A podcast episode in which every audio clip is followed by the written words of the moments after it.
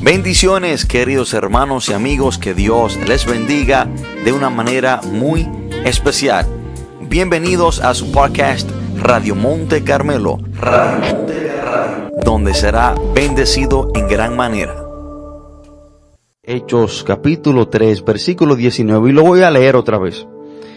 Así que arrepentíos y convertíos para que sean borrados vuestros pecados para que vengan de la presencia del Señor tiempos de refrigerio.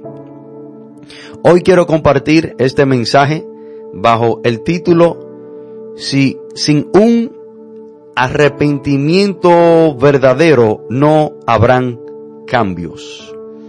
Sin un arrepentimiento verdadero no habrán cambios.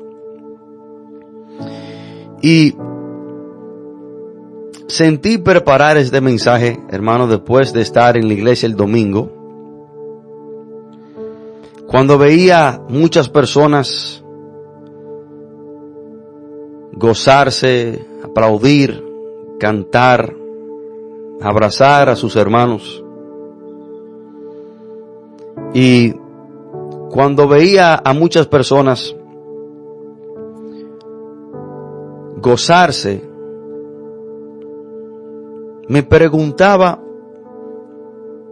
por qué hay muchas de estas personas que son fieles a la iglesia, que aplauden, que se gozan, que cantan, que manifiestan su amor, pero sus vidas siguen iguales. ¿Por qué hay tantas personas que lo vemos dentro de las iglesias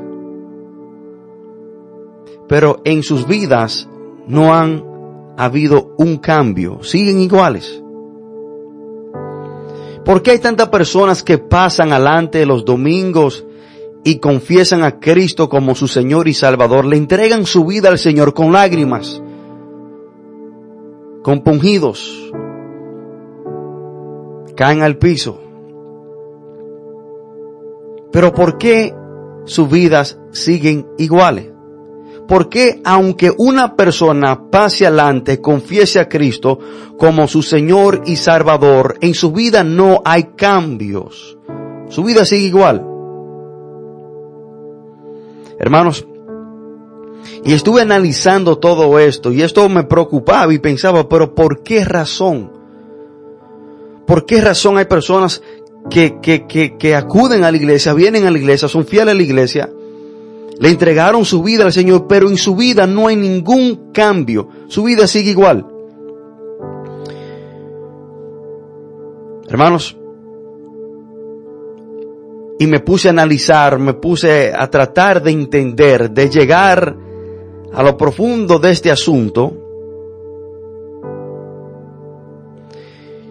Y vine a analizar y vine a concluir en que esas personas, aunque aplaudan en iglesia, aunque canten en iglesia, aunque se gocen en iglesia, aunque pasen a aceptar a Cristo en iglesia, si no se han arrepentido verdaderamente, en su vida nunca habrán cambios. Aunque acepten a Cristo como su Señor y Salvador, aunque confiesen a Jesucristo con su boca, como su Señor y Salvador, si no se han arrepentido verdaderamente en su vida, nunca, jamás habrán cambios.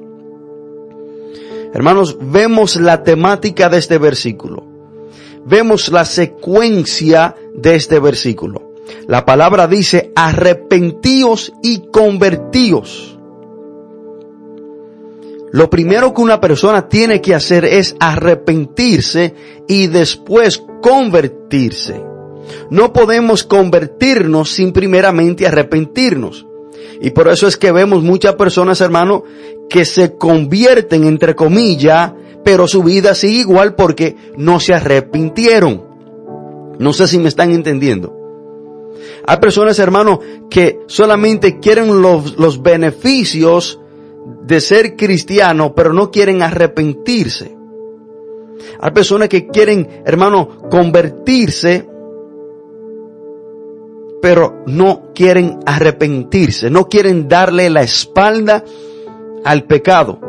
Aman lo que han estado haciendo, quieren ser cristianos, quieren confesar a Cristo como su Señor y Salvador, quieren, quieren gozarse hermano en el Señor, pero no quieren arrepentirse. Y una persona la cual no se haya arrepentido en su vida nunca, jamás habrán cambios. Entonces, hermano, esto no trabaja de la manera que muchas personas lo piensan. Y por eso, hermano, yo siempre digo que muchas veces nosotros estamos equivocados. Muchas veces en las iglesias llamamos a las personas que vengan a los pies de Cristo. Si alguien quiere a Cristo que venga, pase adelante. Haga esta oración y ya. Y todo está hecho. Y parte de esto somos nosotros. Parte, parte de este mal somos nosotros. Porque solamente hemos predicado y hemos dicho, bueno, pase adelante, confiese a Cristo, haga esta oración y ya, todo está hecho. Y eso está mal. ¿De qué le vale a una persona hacer la oración de salvación sin primeramente arrepentirse? Va a regresar a lo mismo.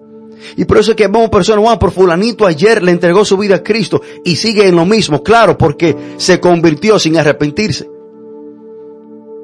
Ahí está el problema. Hermanos, sin un arrepentimiento verdadero en la vida de una persona, nunca, jamás habrán cambios. Hermano, muchas personas quieren ser cristianos, pero quieren seguir por el mismo camino del pecado sin arrepentirse. ¿Qué significa la palabra arrepentimiento? En el Nuevo Testamento la palabra arrepentimiento viene del término griego que significa un cambio en nuestra manera de vivir tras cambiar por completo nuestra visión y actitud con respecto al pecado y la justicia. En otras palabras, el arrepentimiento implica darnos cuenta de que nuestras acciones pasadas fueron pecaminosas, quebrantaban las leyes buenas y, beneficiosas de Dios y que necesitamos cambiar nuestra manera de vivir para siempre. En otras palabras, la palabra arrepentimiento significa cambiar de dirección. Saber que hacia la dirección que yo he estado caminando me está llevando al infierno, me está llevando a hacerme daño a mí mismo, a mi familia. Y si yo me arrepiento, hermano, me torno en dirección totalmente opuesta a esa. Vamos a decir, arrepentimiento significa doblar en U. Y para una persona arrepentirse, primero debe de reconocer qué tan mal está. ¿Por qué digo, hermano, que aunque una persona pase adelante y acepte a Cristo y no se ha arrepentido, su vida sigue igual? Porque cuando tú te arrepientes, tú reconoces que lo que tú has estado haciendo está mal. Cuando tú te arrepientes, tú reconoces que todo lo que tú has estado haciendo está contra la voluntad de Dios, está pecando contra Dios, está acumulando la ira de Dios sobre tu vida, cuando tú te arrepientes, tú reconoces que tú te has estado haciendo daño a ti mismo y a las demás personas. Y cuando tú te das cuenta de eso, eso debe de causar en ti tristeza, dolor y amargura. Y tú arrepentirte y decir, ya yo no vuelvo a hacer eso más. Pero cuando una persona viene a la iglesia y confiesa a Cristo sin arrepentirse, no sabe que lo que ha estado haciendo está mal o no ha reconocido que lo que ha estado haciendo está mal, por ende va a regresar a hacerlo porque no ha reconocido que está mal, para él está bien. Por lo tanto, para que en la vida de una persona hayan cambios verdaderos, genuinos y permanentes, esa persona primero tiene que arrepentirse. Y por esta razón, hermano, es que en las iglesias vemos tantas personas con 15 y 20 años y su vida sigue igual. ¿Por qué? Porque no se han arrepentido. no han, no han sentido tristeza, dolor, amargura, quebrantamiento por lo malo que han estado haciendo. No han reconocido que eso está mal. Por ende, siguen iguales. Hermanos, para una persona arrepentirse primero debe de reconocer qué tan mal está. Y hasta que una persona no reconoce, no sabe qué tan mal está, no va a arrepentirse. No tendrá necesidad para arrepentirse. Por ejemplo, cuando una persona no sabe que tiene cáncer, no reconoce que tiene cáncer, nunca va a ir al doctor a recibir el tratamiento correcto o a recibir quimioterapia. Porque no lo ha reconocido o no sabe que tiene cáncer. Pero cuando una persona sabe que tiene cáncer, reconoce que tiene cáncer, por ende va a ir al doctor. Y cuando una persona no reconoce qué tan mal está, no se va a arrepentir. Por lo tanto, para una persona arrepentirse, primeramente tiene que reconocer qué tan mal está esa persona. Y por esa razón es que Dios, por medio de su palabra, se ha encargado de mostrarle y hacerle reconocer al hombre qué tan malo es, qué tan perverso es el hombre, y qué tan pecador es el hombre, y qué tan lejos estás de Dios. Dios le ha hecho al hombre reconocer, ver por medio de la palabra qué tan mal está el hombre para que el hombre tenga la necesidad y reconozca su posición. Por ende, eso lo conlleve a arrepentirse. Hermano, a través de la Biblia vemos lo que Dios dice de qué tan mal está el hombre. No para que, no para que el ser humano se sienta mal, cuando la palabra nos dice qué tan perverso, qué tan malo, qué tan depravado, qué tan pecador es el hombre, Dios no hace esto para que usted y yo nos sintamos mal, sino es para que entendamos nuestra posición y qué tan mal estamos, para que así eso nos conlleve a arrepentirnos. Por ejemplo, Romanos 3:23 dice la palabra, por cuanto todos pecaron y están destituidos de la gloria de Dios. Dios nos deja saber esto, que todos somos pecadores, que todos estamos, todos estamos destituidos de la gloria de Dios para que nos arrepintamos. Romanos 3, 10 al 12 dice, como está escrito, no hay justo ni aun uno, no hay quien entienda, no hay quien busque a Dios, todos se desviaron, a una se hicieron inútiles, no hay quien haga lo bueno, no hay ni siquiera uno. Dios se encarga a mostrarnos nuestra posición mísera, nuestras incapacidades. Dios se encarga de enseñarnos qué tan malos somos y qué tan pecadores somos que aunque queramos hacer lo bueno sin Dios no podemos, por lo tanto lo necesitamos a Él para que así usted y yo tengamos esa necesidad y entendamos que debemos arrepentirnos. Hermanos, el arrepentimiento es tan necesario que esas fueron las primeras palabras de Jesús en su ministerio terrenal.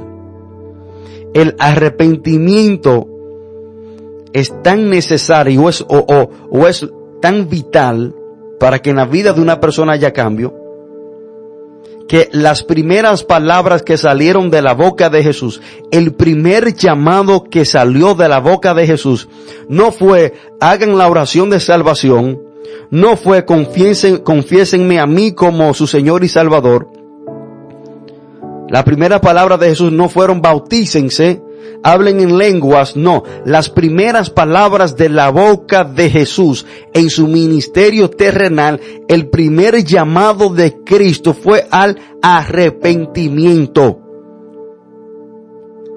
Pero el error que se está cometiendo hoy en día es que llamamos a la persona a convertirse, vengan todos, confiesen a Cristo como su Señor y Salvador.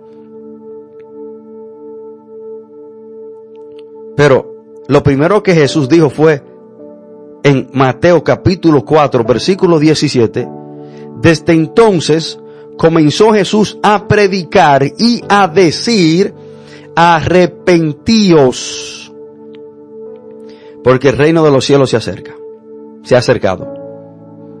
Hermano, estamos viendo que lo primero que una persona tiene que hacer es arrepentirse, es reconocer que todo lo que ha estado haciendo está mal y tornarse, doblar en dirección opuesta, cambiar de dirección y no volverlo a hacer jamás. Pero cuando una persona confiesa a Cristo como su Señor y Salvador sin arrepentirse, hermano, va a regresar a lo mismo y en su vida no habrá ningún cambio.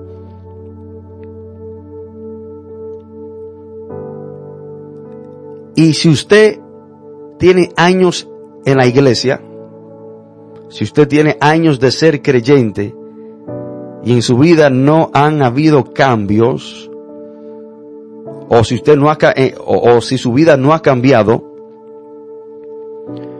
o si su vida sigue igual, o si solamente ha cambiado en ciertas áreas, la razón por la cual es porque usted quizás no se ha arrepentido verdaderamente.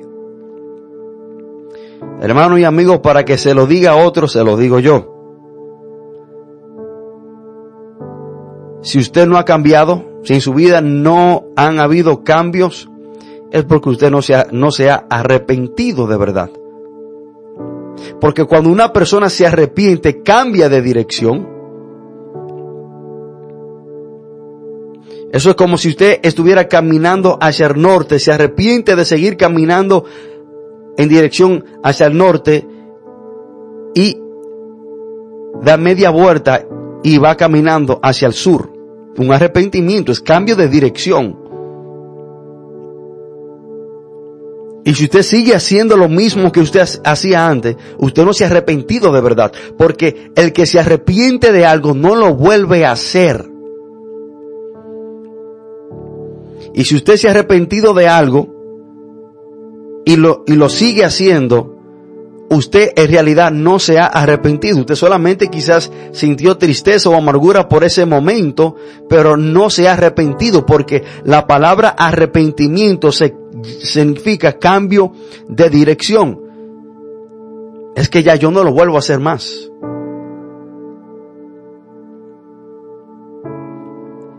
Hermanos, y esta es la razón por la cual yo analizaba en la iglesia tantas personas que tienen años en la iglesia. Tantas personas que lo veo tan gozoso y tan alegre en la iglesia, aplaudiendo.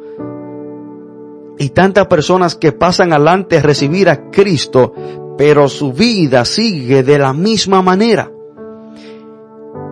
Y concluí que la razón es porque no se han arrepentido verdaderamente.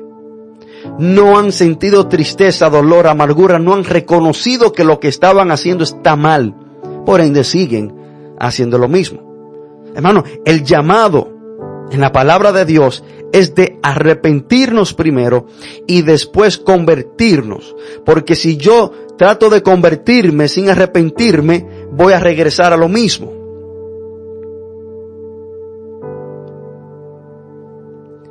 Sin, sin un arrepentimiento verdadero, no habrán cambios en la vida de una persona. Quiero decirle, hermano, que cualquier otro acto sin arrepentimiento no tiene validez. Escúcheme lo que le estoy diciendo. Cualquier otro acto cualquier otra cosa que usted haga sin arrepentimiento, sin arrepentirse, no tiene validez. Y precisamente esto era lo que Juan el Bautista le decía a muchas personas que venían a él para ser bautizados. Entre ellos estaban los publicanos. Quiero que el que tenga su Biblia me acompañe a Lucas 3 del 7 al 9. Dice la palabra de Dios. Y decía a las multitudes que salían para ser bautizados por él. Oh generación de víboras, ¿quién os enseñó a huir de la ira venidera? Hacer pues frutos dignos de arrepentimientos y no comencéis a decir dentro de vosotros mismos, tenemos a Abraham por padre, porque os digo que Dios puede levantar hijos a Abraham aún de estas piedras, y ya también el hacha está puesta a la raíz de los árboles. Por tanto, todo árbol que no da buen fruto se corta y se echa en el fuego. Hermanos, este grupo de personas, entre ellos los fariseos, los publicanos, que venían a ser bautizados, Juan el Bautista le llamó generación de víboras, porque ellos querían bautizarse para escapar del infierno sin arrepentirse. Escuchen esto, hermano. Entonces Juan el Bautista le está diciendo que este acto de bautizarse no tiene ninguna validez, en otra palabra, hasta que ellos no muestren frutos dignos de arrepentimiento. Entonces que ellos no se habían arrepentido de verdad, seguían su vida de la misma manera. Los publicanos seguían cobrando más impuestos. Aquellos ricos seguían con la misma avaricia, veían a los necesitados y no les suplían. Entonces, hermano, estas personas querían bautizarse sin arrepentirse. Pero este acto de bautizarse sin arrepentirse verdaderamente y sin mostrar frutos dignos de arrepentimiento no tenía ninguna validez. Ellos solamente estaban haciendo esto para escapar de la ira venidera. Y así también le digo hoy a muchas personas. Que aunque una persona pase adelante y haga la oración de salvación, confiese a Cristo como su Señor y Salvador, si no se ha arrepentido, esto no tiene ninguna validez. De la misma manera se irá para el infierno. Porque su vida va a seguir igual, porque no se ha arrepentido. Entonces, hermano, cualquier otro acto sin un arrepentimiento verdadero no tiene validez. Estas personas querían bautizarse sin arrepentirse, porque creían que por solamente bautizarse iban a escapar del infierno.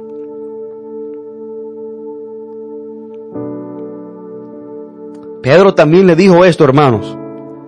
En el libro de los Hechos, Pedro dice algo semejante a esto, a lo mismo. Porque Juan el Bautista y los apóstoles también predicaban el arrepentimiento. Miren lo que dice la palabra de Dios en Hechos 2, versículo 38. Y esto salió de la boca del apóstol Pedro.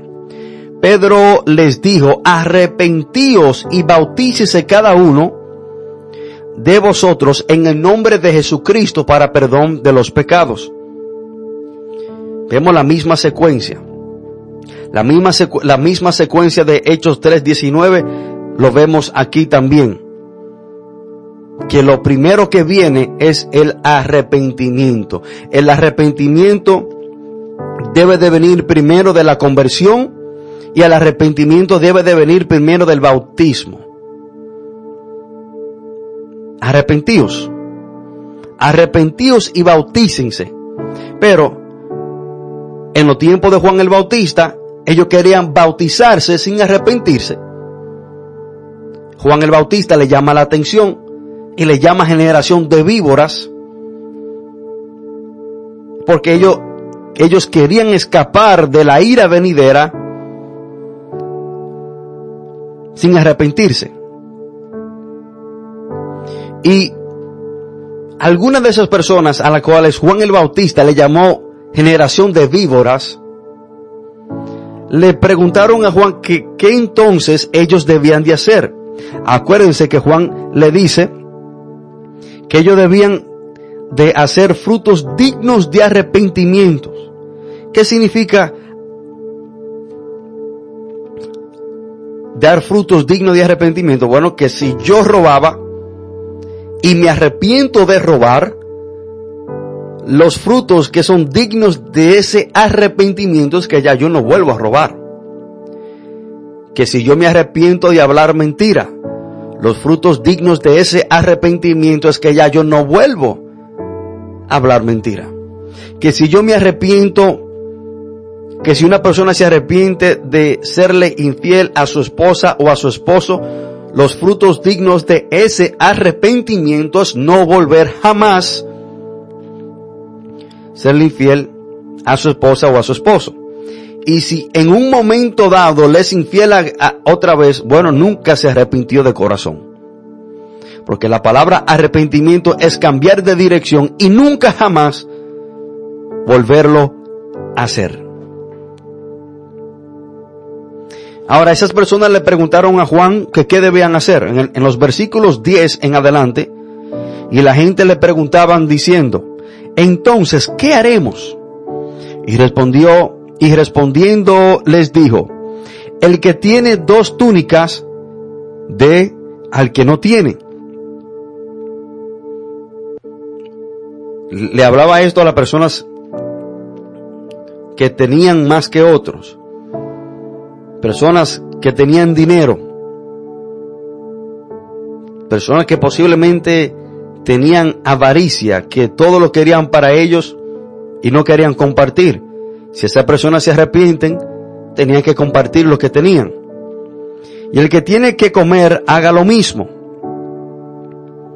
Vinieron unos publicanos para ser bautizados y le dijeron, Maestro, ¿qué haremos? Él les dijo, no exijáis más de lo que os está ordenado Acuérdense que los publicanos eran judíos que trabajaban para el imperio romano cobrando impuestos. Por lo normal, ellos robaban, cobraban más impuestos de lo que debían. Y si un publicano se arrepiente, lo que, los frutos dignos de arrepentimiento era que no cobraba más impuestos de lo que él debía. También le preguntaron unos soldados diciendo, ¿y nosotros qué haremos? Y les dijo, no hagáis extorsión a nadie, ni calumniéis, y contentaos con vuestros salarios. Juan el Bautista le está diciendo todo lo opuesto de lo que ellos hacían, que ellos debían de hacer. Obviamente, los soldados cobraban extorsión, hablaban mentira, para quizás perjudicar a una persona porque otro le pagaba para perjudicar a uno y soltar al otro. Y quizás también ellos no estaban contentos con su salario. Por lo tanto, hacían este acto de extorsión. Y me llama mucho la atención, hermanos, de que aquí Juan el Bautista se dirige específicamente a los publicanos. Y Juan le dice que si un publicano quería arrepentirse, los frutos dignos de su arrepentimiento era que no iba a cobrar más impuestos de lo que debía. Y quiero mostrarle, presentarle una historia que en realidad nos muestra la secuencia para una persona ser salva una persona que no se arrepienta no puede entrar en el reino de Dios. Una persona que verdaderamente no se haya arrepentido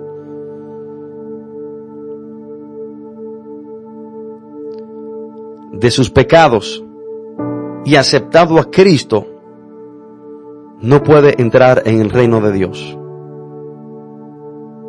De ahí es que una persona tiene que arrepentirse y convertirse a Cristo. Y analicemos la historia de Saqueo.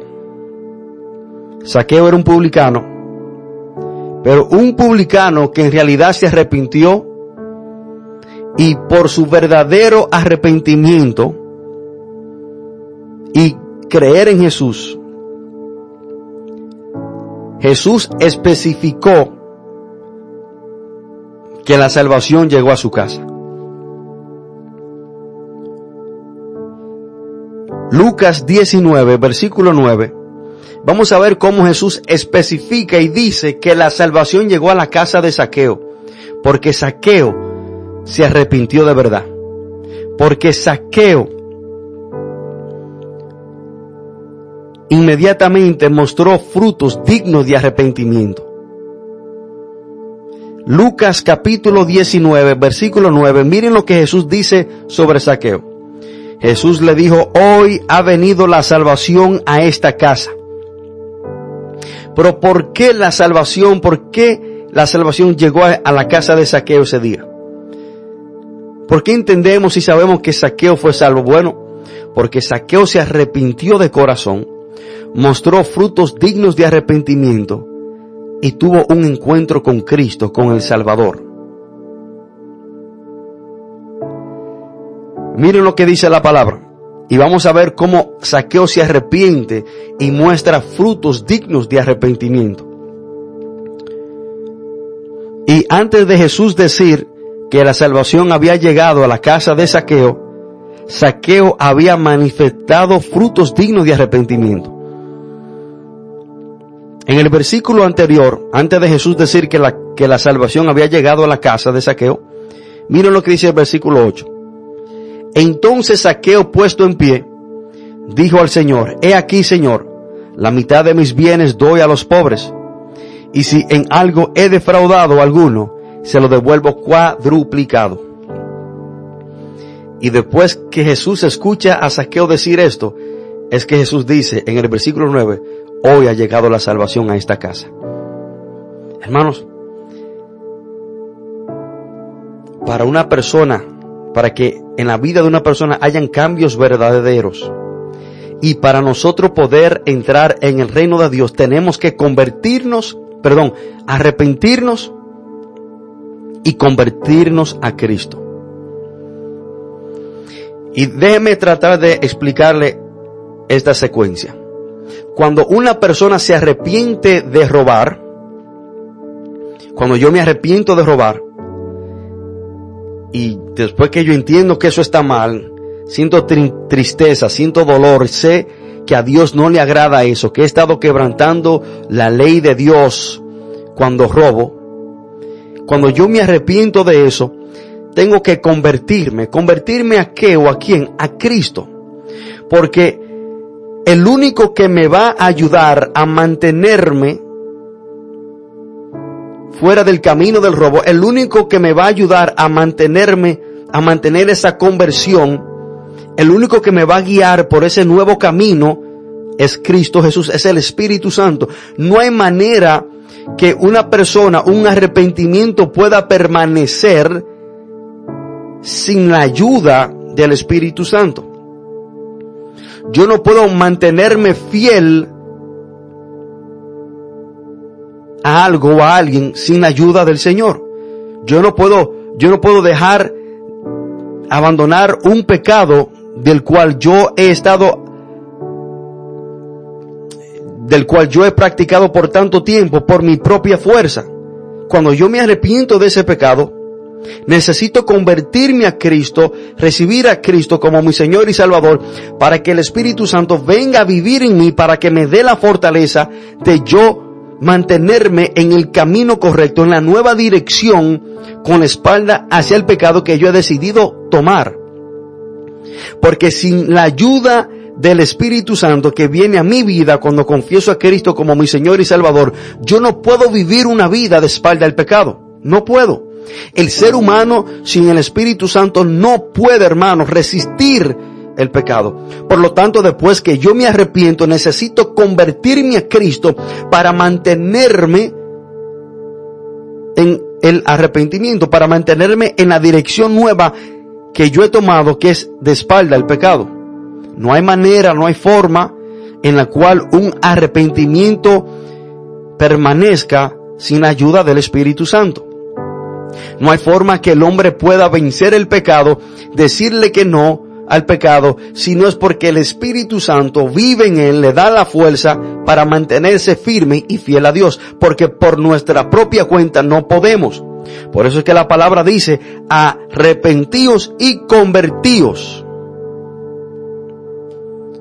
Después que una persona se arrepiente, reconoce que está mal, ahí es que le entrega la vida, su vida al Señor. Confiesa a Cristo como su Señor y Salvador. Y entiende que todo lo que ha estado haciendo ha estado quebrantando las leyes y las normas de Dios entiende que, que ha estado lejos de Dios. Pero ahora viene a los pies de Cristo para acercarse a Dios. Se arrepiente de estar lejos de Dios. Y entiende que para estar cerca de Dios necesita a Cristo, se convierte a Cristo Jesús y como dice la palabra en Efesios capítulo 1 versículo 13, que cuando creemos en Jesús somos sellados con el Espíritu Santo, viene el Espíritu Santo de Dios a vivir dentro de nosotros. Por lo tanto, el Espíritu Santo es el que nos da la fuerza para vencer y nos da el dominio propio, como dice segunda de Timoteo 1.7, porque Dios no nos ha dado espíritu de cobardía, sino de poder, de amor y de dominio propio. Sin el Espíritu Santo viviendo en nosotros no tenemos dominio propio para vencer el pecado, sino que siempre vamos a ceder a Él. Por lo tanto, hermanos, por eso es que la palabra de Dios nos llama a arrepentirnos y a convertirnos.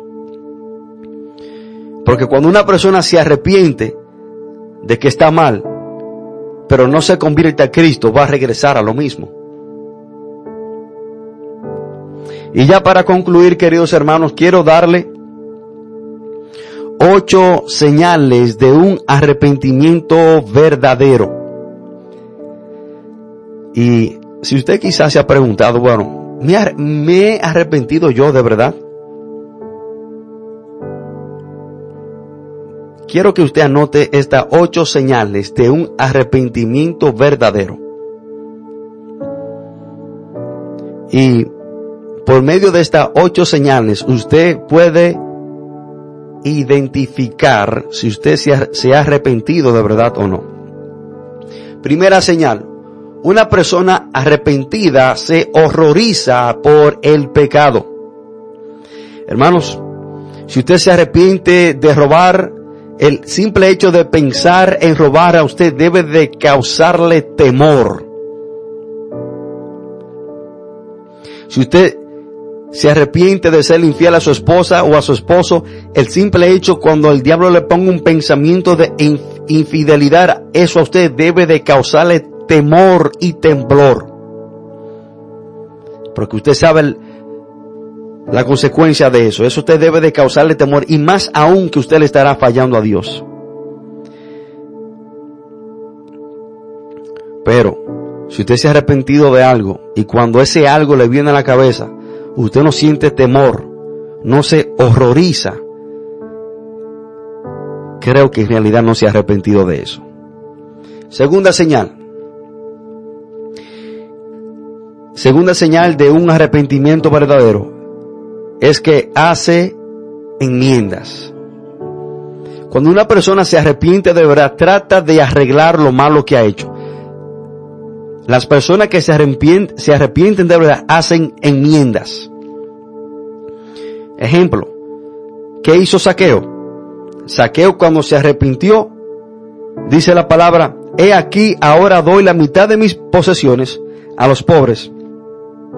Y si he engañado a alguien en algo, lo devolveré cuatro veces la cantidad. ¿Qué hace una persona que en realidad se ha arrepentido? Bueno, trata de arreglar los daños que ha hecho. Lo vemos esto en la vida de Saqueo. Tercera señal de un arrepentimiento verdadero. Aceptan las consecuencias. Una persona genuinamente arrepentida aceptará las consecuencias. Estos pueden incluir perder la confianza de los demás, renunciar a una posición de autoridad o someterse a autoridades seculares o del mundo, cuando vemos un ejemplo que cuando el ladrón en la cruz se arrepintió, le dijo a su compañero, ¿no temes a Dios? Somos castigados con justicia porque estamos recibiendo lo que merecen nuestras obras. Ese ladrón arrepentido de verdad aceptó la consecuencia de su mal. Y una señal de un arrepentimiento verdadero es que la persona acepta la consecuencia. No trata de justificarse. No trata de minimizar lo que ha hecho. Cuarta señal de un arrepentimiento verdadero.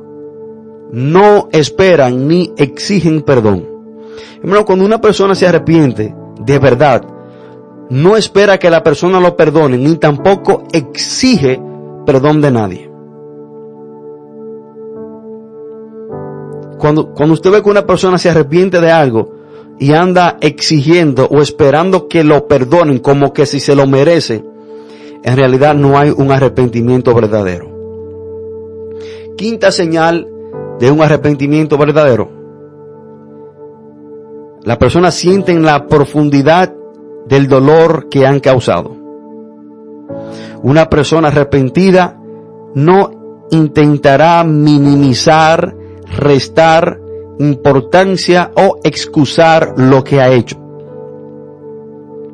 No señalarán todas sus buenas obras como que si esas acciones de alguna manera superan o cancelarán las malas. Yo no sé si usted le ha topado encontrarse con personas que le piden perdón y supuestamente se arrepienten de algo, pero tratan de minimizar lo que hicieron. O tratan de resaltar las buenas cosas que le han hecho a la persona que le ofendieron para minimizar el mal que ha causado. Pero cuando una persona se arrepiente de verdad, siente dolor profundo por el daño que ha causado. No trata de minimizarlo, no trata de opacar el mal que ha hecho con quizás algunas buenas cosas. Sexta señal de un arrepentimiento verdadero.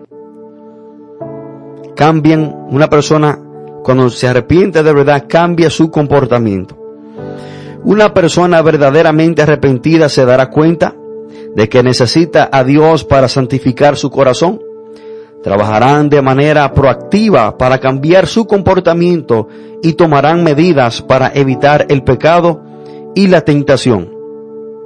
Eso puede significar que esa persona en realidad se ha arrepentido. Séptima señal de un arrepentimiento verdadero. Otorgan espacio para sanar. El fruto del Espíritu incluye paciencia, bondad, gracia y dominio propio. Una persona verdaderamente arrepentida lo demostrará constantemente. No se sentirá con derecho a confiar o aceptar. Más bien, serán humildes, sin pretensiones y estarán dispuestos a sacrificar sus propios deseos y necesidades en beneficio de la parte perjudicada una persona que en realidad se ha arrepentido le da espacio para que la otra persona sane. No le estará demandando un perdón inmediato, no le estará demandando que le dé confianza otra vez, sino que le dará, será paciente hasta que la herida de la otra persona sane. Octava señal de un arrepentimiento verdadero. Cuando una persona está arrepentida verdaderamente, estará asombrada por el perdón. Si una persona se siente con derecho al perdón, no valora el perdón. Cuando Jacob recibió el perdón de Esaú, quedó tan asombrado que lloró. Y dice la palabra en Génesis 30, 10, que Jacob dijo, ver tu rostro es como ver el rostro de Dios, porque me has recibido favorablemente. Jacob se dio cuenta de que el perdón es un milagro divino, una imagen del Mesías y una señal de la misericordia del Señor. Aunque Jacob y Esaú no habían hablado durante 40 años, Jacob sabía que Dios le había permitido a Esaú reunirse otra vez por gracia para que lo perdonara. Hermanos y amigos, estas son las ocho señales de un arrepentimiento verdadero. Y quiero que usted sea sincero con usted mismo. Si en su vida no han habido cambios, si usted le entregó su vida al Señor, si usted se convirtió y su vida sigue igual, es muy posible que usted brincó el paso de arrepentirse. Porque antes de convertirse, la palabra nos llama a arrepentirnos, a reconocer que estamos mal, a reconocer que estamos lejos de Dios, a reconocer que sin Cristo no podemos tener una relación con Dios y nos arrepentimos de todo eso y le entregamos nuestra vida a Jesús.